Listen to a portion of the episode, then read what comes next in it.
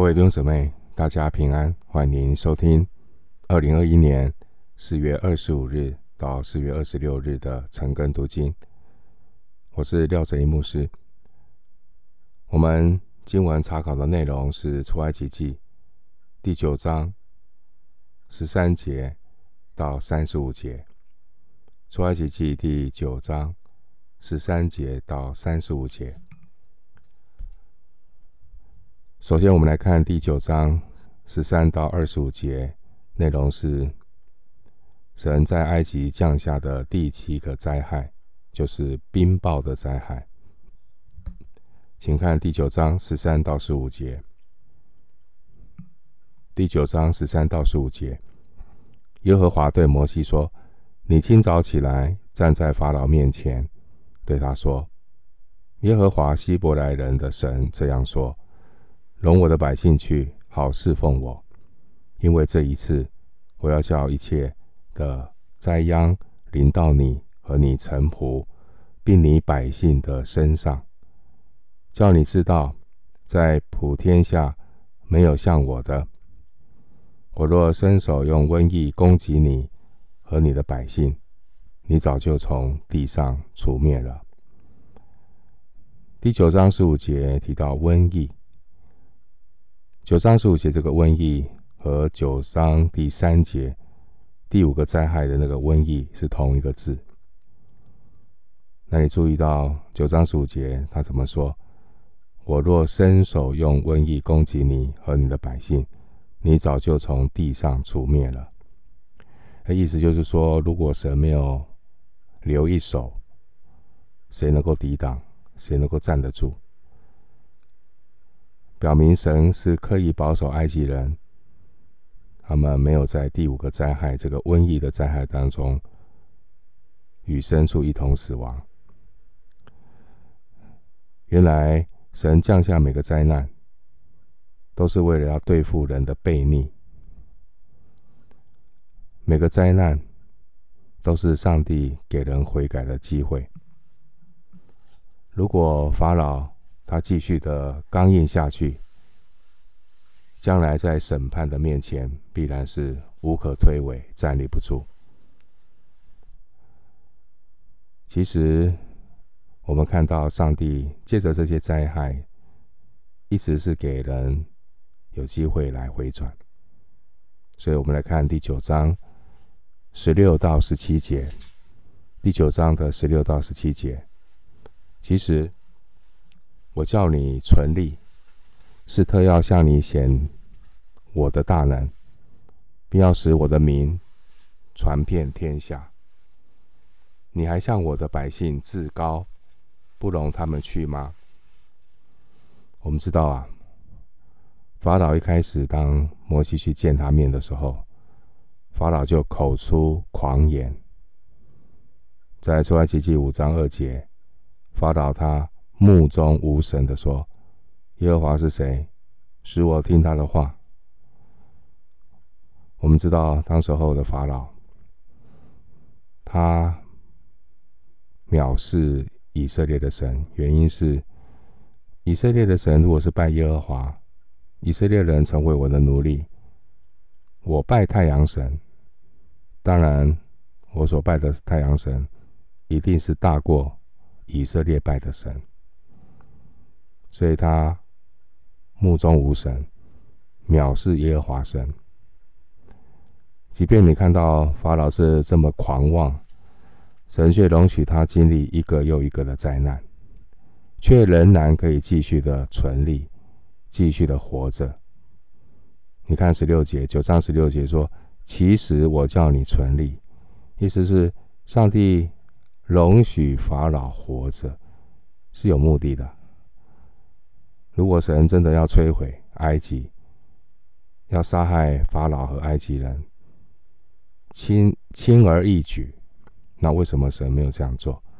九章十六节刚刚读的，清楚的说明上帝降下灾害的目的，因为法老有眼不识耶和华神，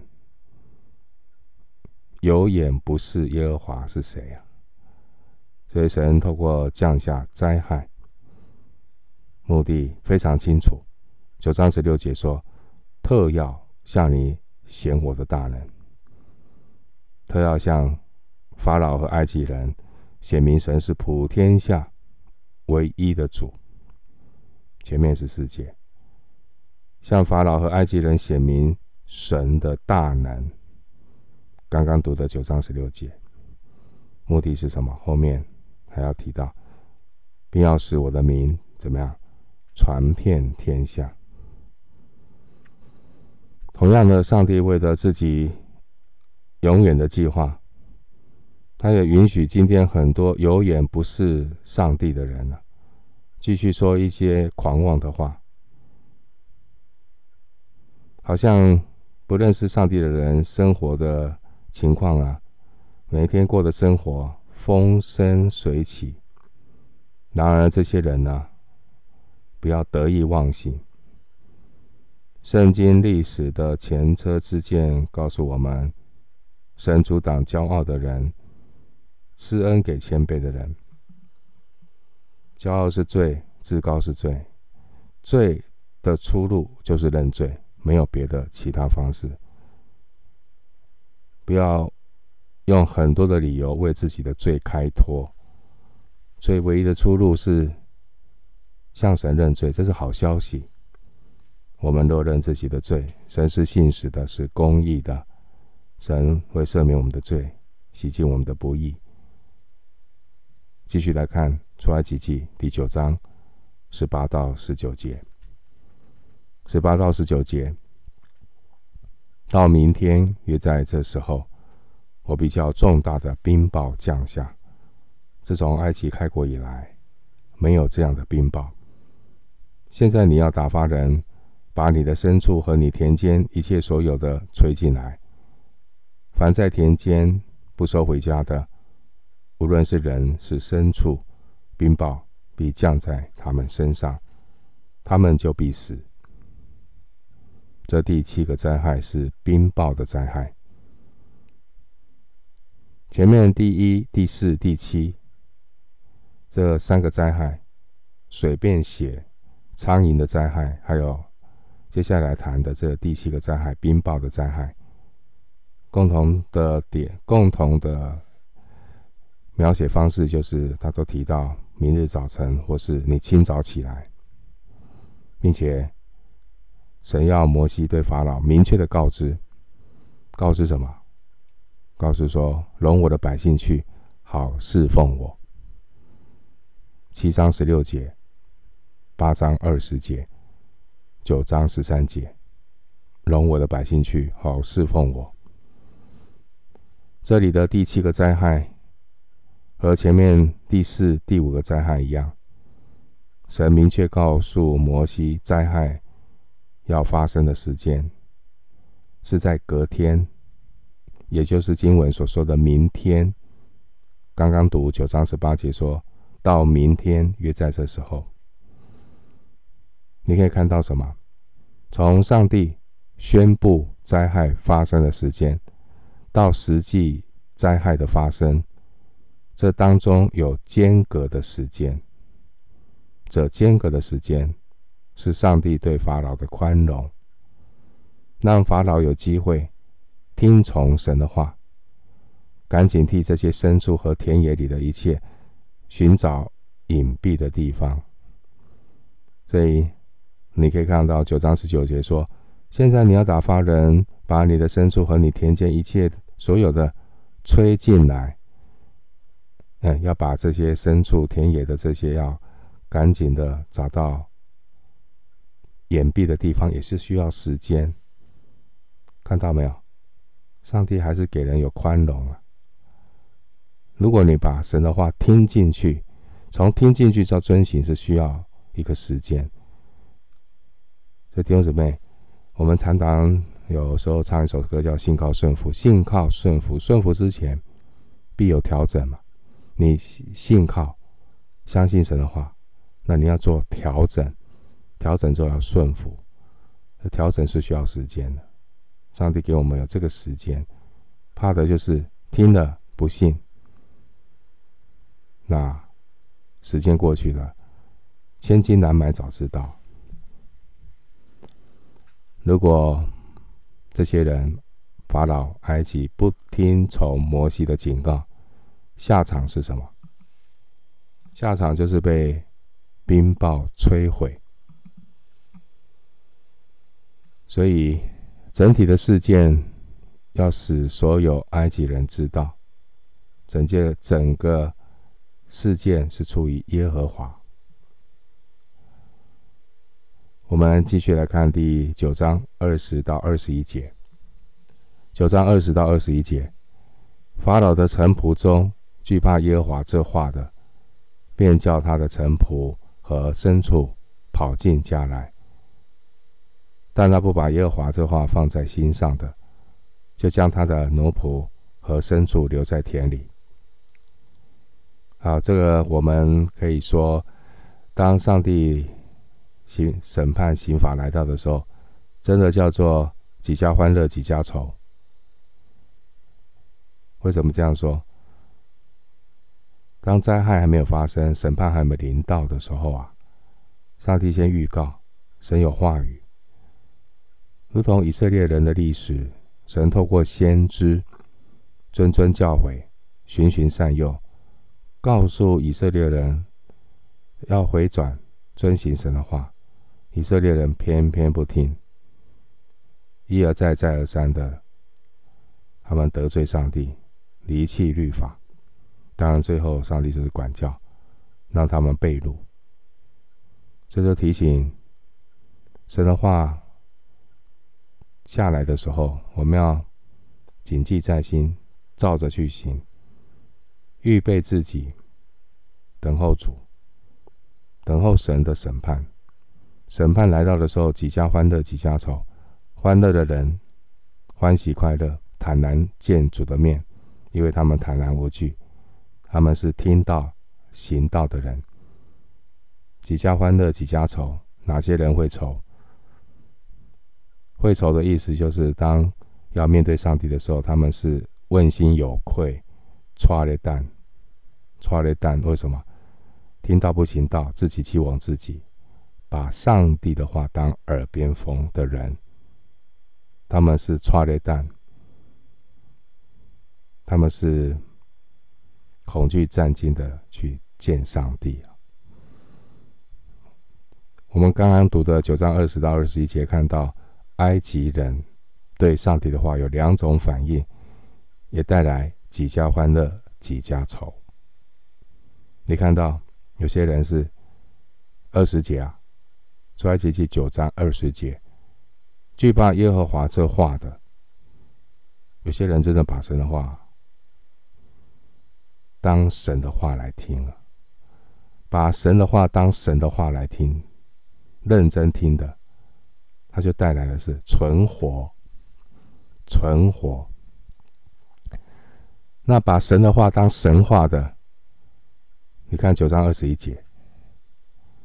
不把耶和华这话放在心上的，最后的结果是什么？是毁灭啊！所以弟兄姊妹，我们到底是怎么样的看待读圣经这件事情？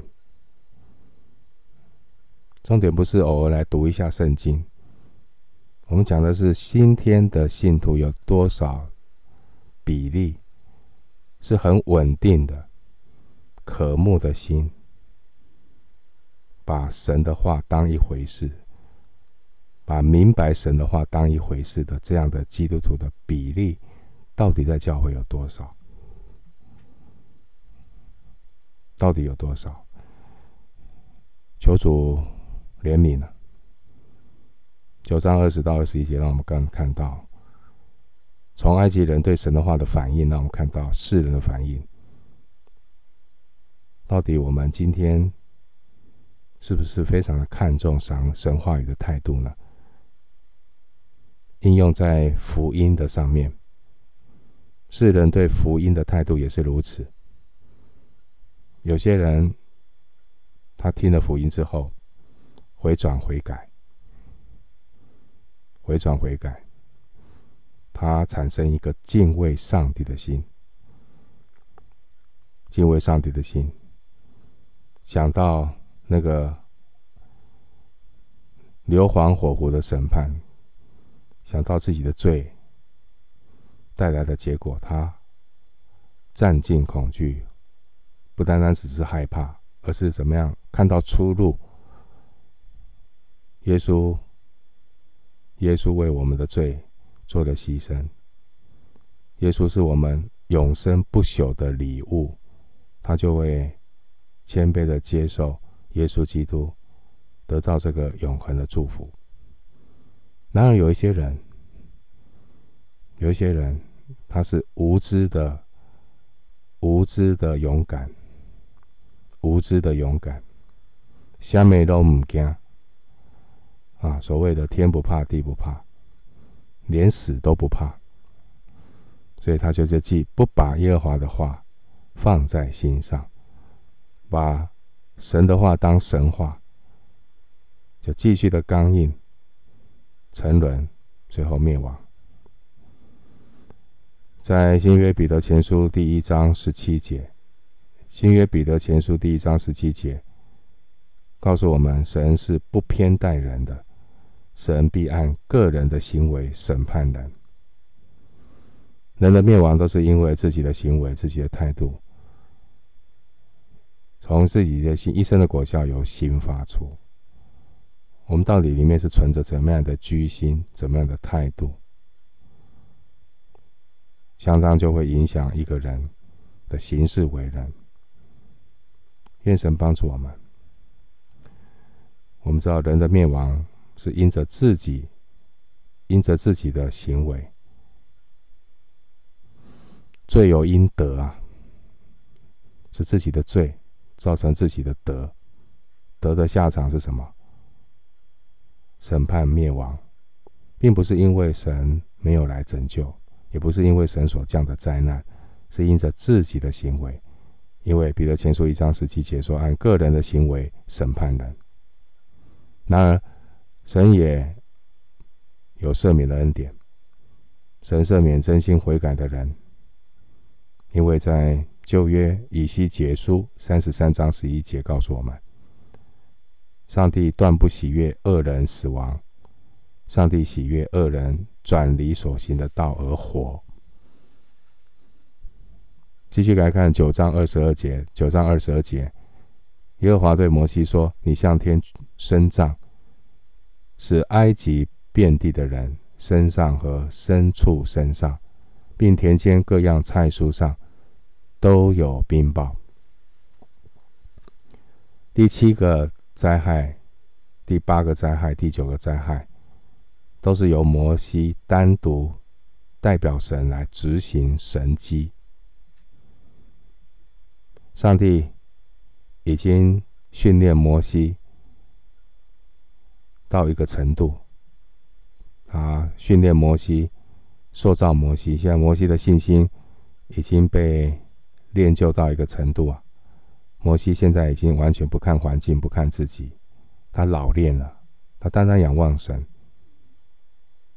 他做什么就根据神，神怎么说他就怎么做，就这么单纯。他不再把自己把眼目放在困难上。他也不再害怕说被拒绝，他现在就是单单的仰望神，依靠神。盼望我们都有这样的一个单纯的信心，不是去看到底环境会发生什么事情，我们顺服神，去告诉人，人可能不顺服，甚至还攻击，不要害怕，做神忠心的仆人吧，把结果交给神。让上帝来定夺。最重要的是，你在神面前，你要心靠顺服，单单的仰望神。继续来看九章二十三到二十六节，出埃及记九章二十三到二十六节，摩西向天伸杖，耶和华就打雷下雹，有火闪到地上，耶和华下暴在埃及地上，那时。暴雨火掺杂，甚至厉害。自从埃及成国以来，遍地没有这样的。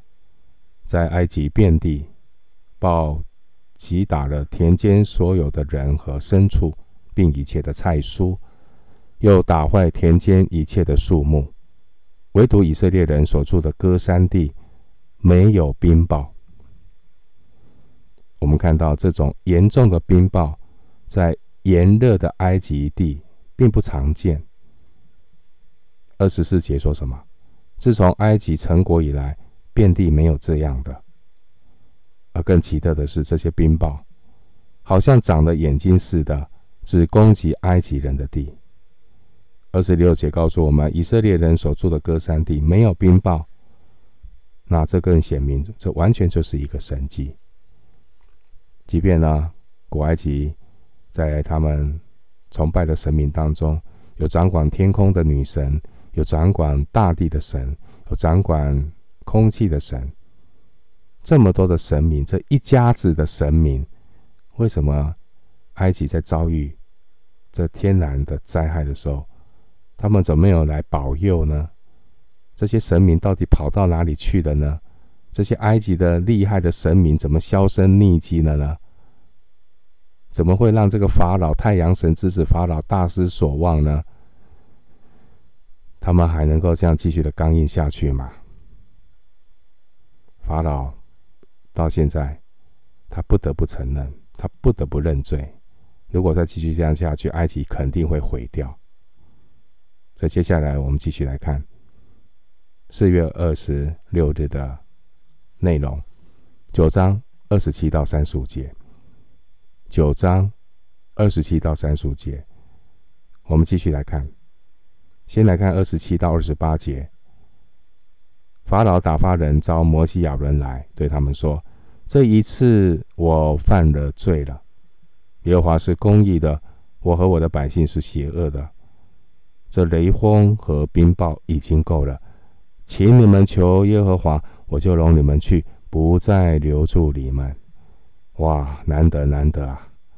法老啊，第一次终于承认自己的罪，终于说神是公义的。终于说他不要再留住以色列人，可见这个冰雹之灾的严重性。你看九章二十七节，法老怎么说？这一次，注意啊，他说这一次我犯了罪了。法老只承认这一次，以前他不承认。之前法老的所作所为，法老不认账，表明什么？表明根本法老没有彻底的认罪。他不承认之前所犯的罪，法老不是诚心诚意的悔改，他是不得已的，他是觉得冰雹的力、冰雹的灾害太严重了，所以赶快装个样子。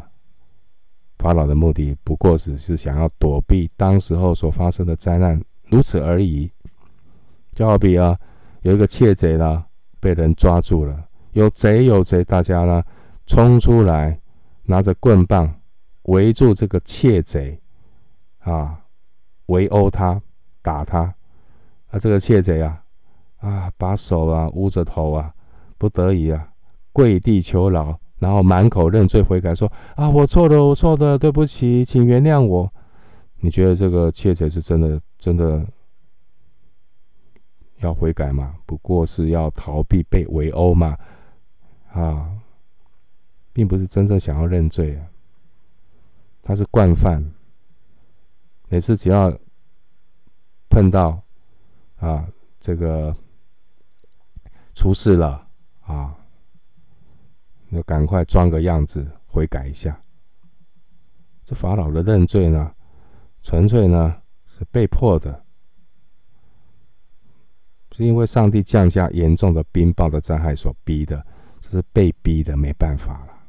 所以，至少嘛，你知道，政客都要演一下戏，演一下戏。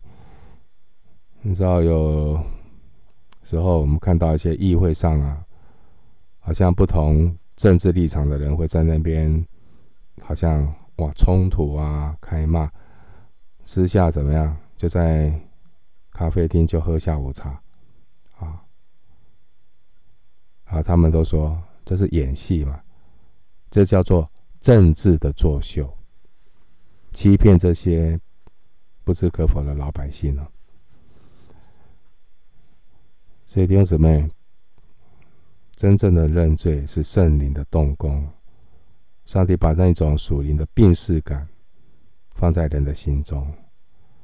再次的说，罪没有别的出路，人会犯罪，但是好消息是，上帝给我们有应许。非常重要的是要诚心认罪、悔改。悔改的意思是什么？不是悔而不改，是悔改，有果子，有行动，不是只是嘴巴说：“哎呀，我我错了，我有罪了。”掉几滴眼泪，这是没有意义的。继续来看九章二十九节。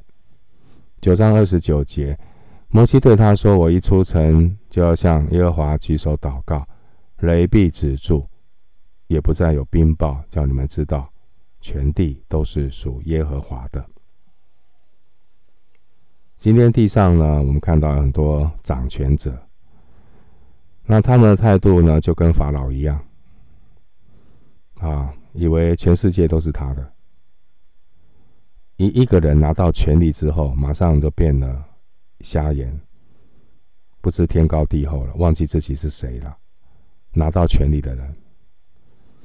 所以，上帝呢，就借着在历史当中的这些作为，甚至是超自然的作为，要向这些地上不知天高地厚的执政掌权者宣告：宣告什么？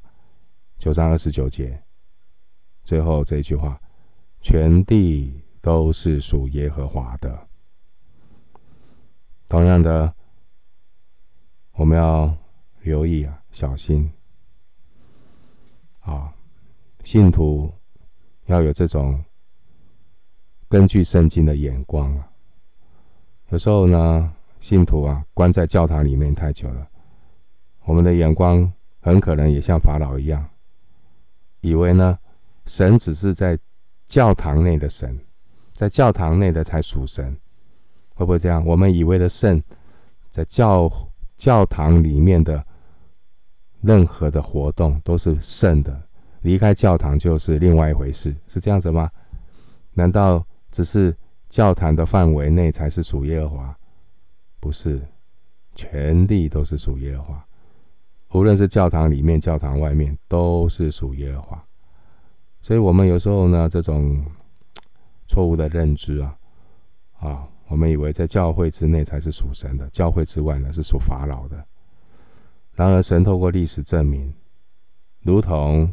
诗篇二十四篇第一节所说的：“地和其中所充满的，世界和住在其间的，都属耶和华。”诗篇二十四篇第一节：“地和其中所充满的，世界和住在其间的，都属耶和华。”耶和华我们的神，他是万王之王，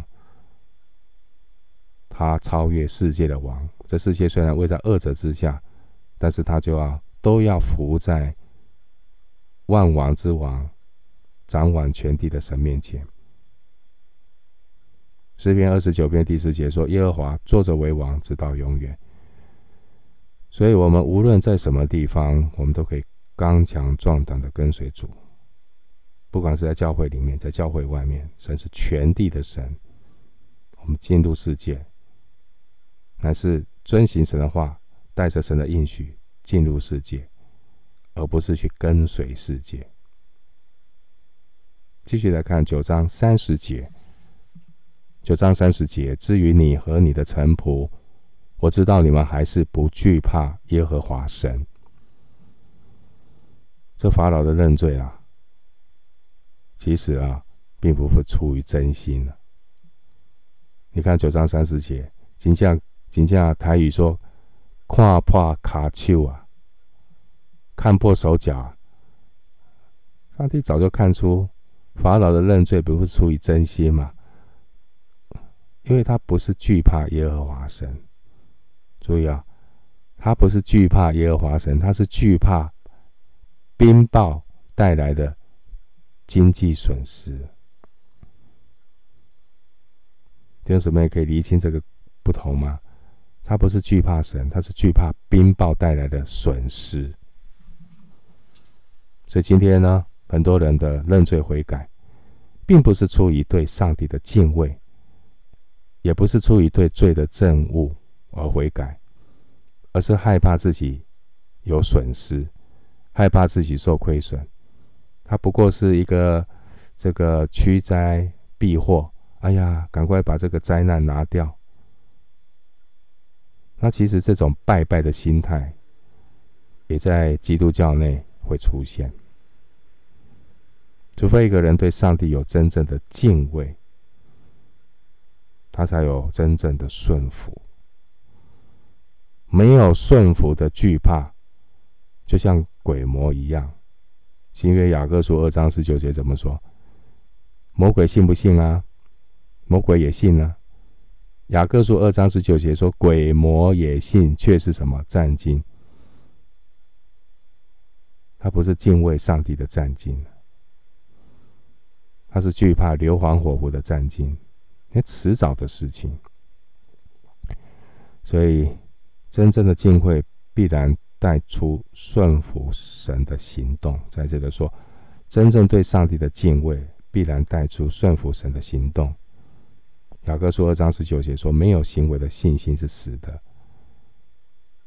没有行为的信心是死的，没有行为带来的悔改也是死的。那个叫做假悔改，叫做悔而不改，因为没有行为的信心，没有行为的悔改是死的。”继续看九章三十一到三十二节。九章三十一到三十二节，那时麻和大麦被暴击打，因为大麦已经吐穗，蚂蚁麻也开了花，只是小麦和粗麦没有被击打，因为还没有长成。这可以思考一下，农作物收割的季节，哈，是在几月份？埃及人呢？麻和大麦，三十一节，麻和大麦的收割时间是二三月。三十二节，那个小麦和粗麦的收割时间是三四月。那为什么小麦和粗麦没有被击打？因为还不是收割的时候啊。但三十一节，你看到大麦已经吐穗了，麻也开了花了，而这个。时间点是什么时候？时间点，麻和大麦，这是二月左右啊，因为小麦和粗麦还没有长成，所以冰雹的时间可能就在一二月。我们根据农作物收收割的时间，而这不是重点，而这个告诉我们在反映什么呢？其实这两节在说明哈。后来有没有蝗虫的灾害？蝗虫，那蝗虫过境 啊，农作物都会被摧毁。那蝗虫 后来蝗虫的灾害临到的时候，他们会吃什么东西？会吃什么？小麦和粗麦。小麦和粗麦。小麦呢，可以说是埃及最重要的农作物了。粗麦是做面包的原料，好，所以你看到啊，这个一个灾害接着一个灾害，会民不聊生的哦。埃及法老王，你再怎么狂傲，经过这个双重的打击，他受得了吗？先来个冰雹的灾害，麻和大麦被击打，再来来个蝗虫的灾害，紧接而来的让小麦和粗麦。没有办法，都被吃光光。你法老还狂妄些什么？你法老还狂妄些什么？继续看九章三十三节，摩西离了法老出城，向耶和华举手祷告，雷和暴就止住，雨也不再浇在地上了。三十四节。法老见雨和暴雷与雷止住，就越发犯罪。他和他的臣仆都硬着心。摩西现在已经老练了，神要他做什么，他就做什么。他不要太用感觉去跟从神，他就信靠顺服就好了。所以摩西就向神祷告。当然，同时，摩西向法老的请求有没有得到法老的应允呢？没有。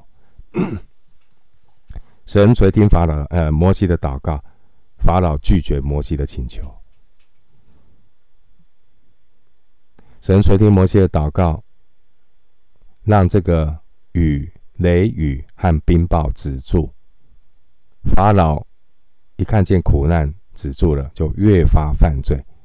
他和他的臣仆都硬着心，不容以色列人去。正如耶和华神借着摩西说的。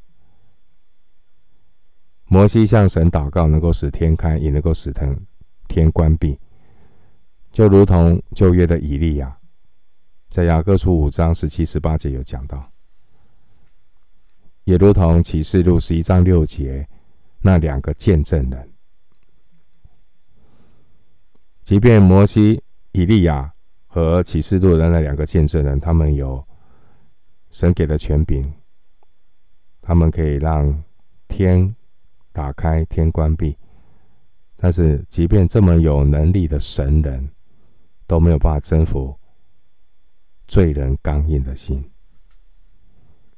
法老呢，被上帝的惩罚吓到屈服，可是可是当雨过天晴之后，他立即呢就忘记了之前的认罪和承诺。所以我说嘛，那就是假悔改嘛。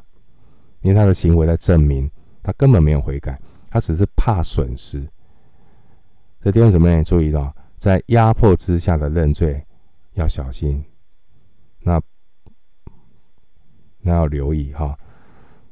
特别多有些人要做一些决定，是因为迫于形势，所以不要因为迫于形势去结婚，迫于形势去做一些承诺。非常重要是跟神的关系要认清楚。一定要从神的话语去认识上帝，而不是只是为了信而信。所以呢，那些没有不能够被上帝的这些审判和恩惠挽回的罪人，往往会更加的越发犯罪。都要留意，他会变本加厉的。你看九章三十五节，法老的心刚硬。不容以色列人去，正如耶和华借着摩西所说的。其实每一个灾害都是上帝给法老悔改的机会，法老选择不悔改，上帝的怜悯反而让法老越发犯罪，连他的臣仆也跟着硬着心。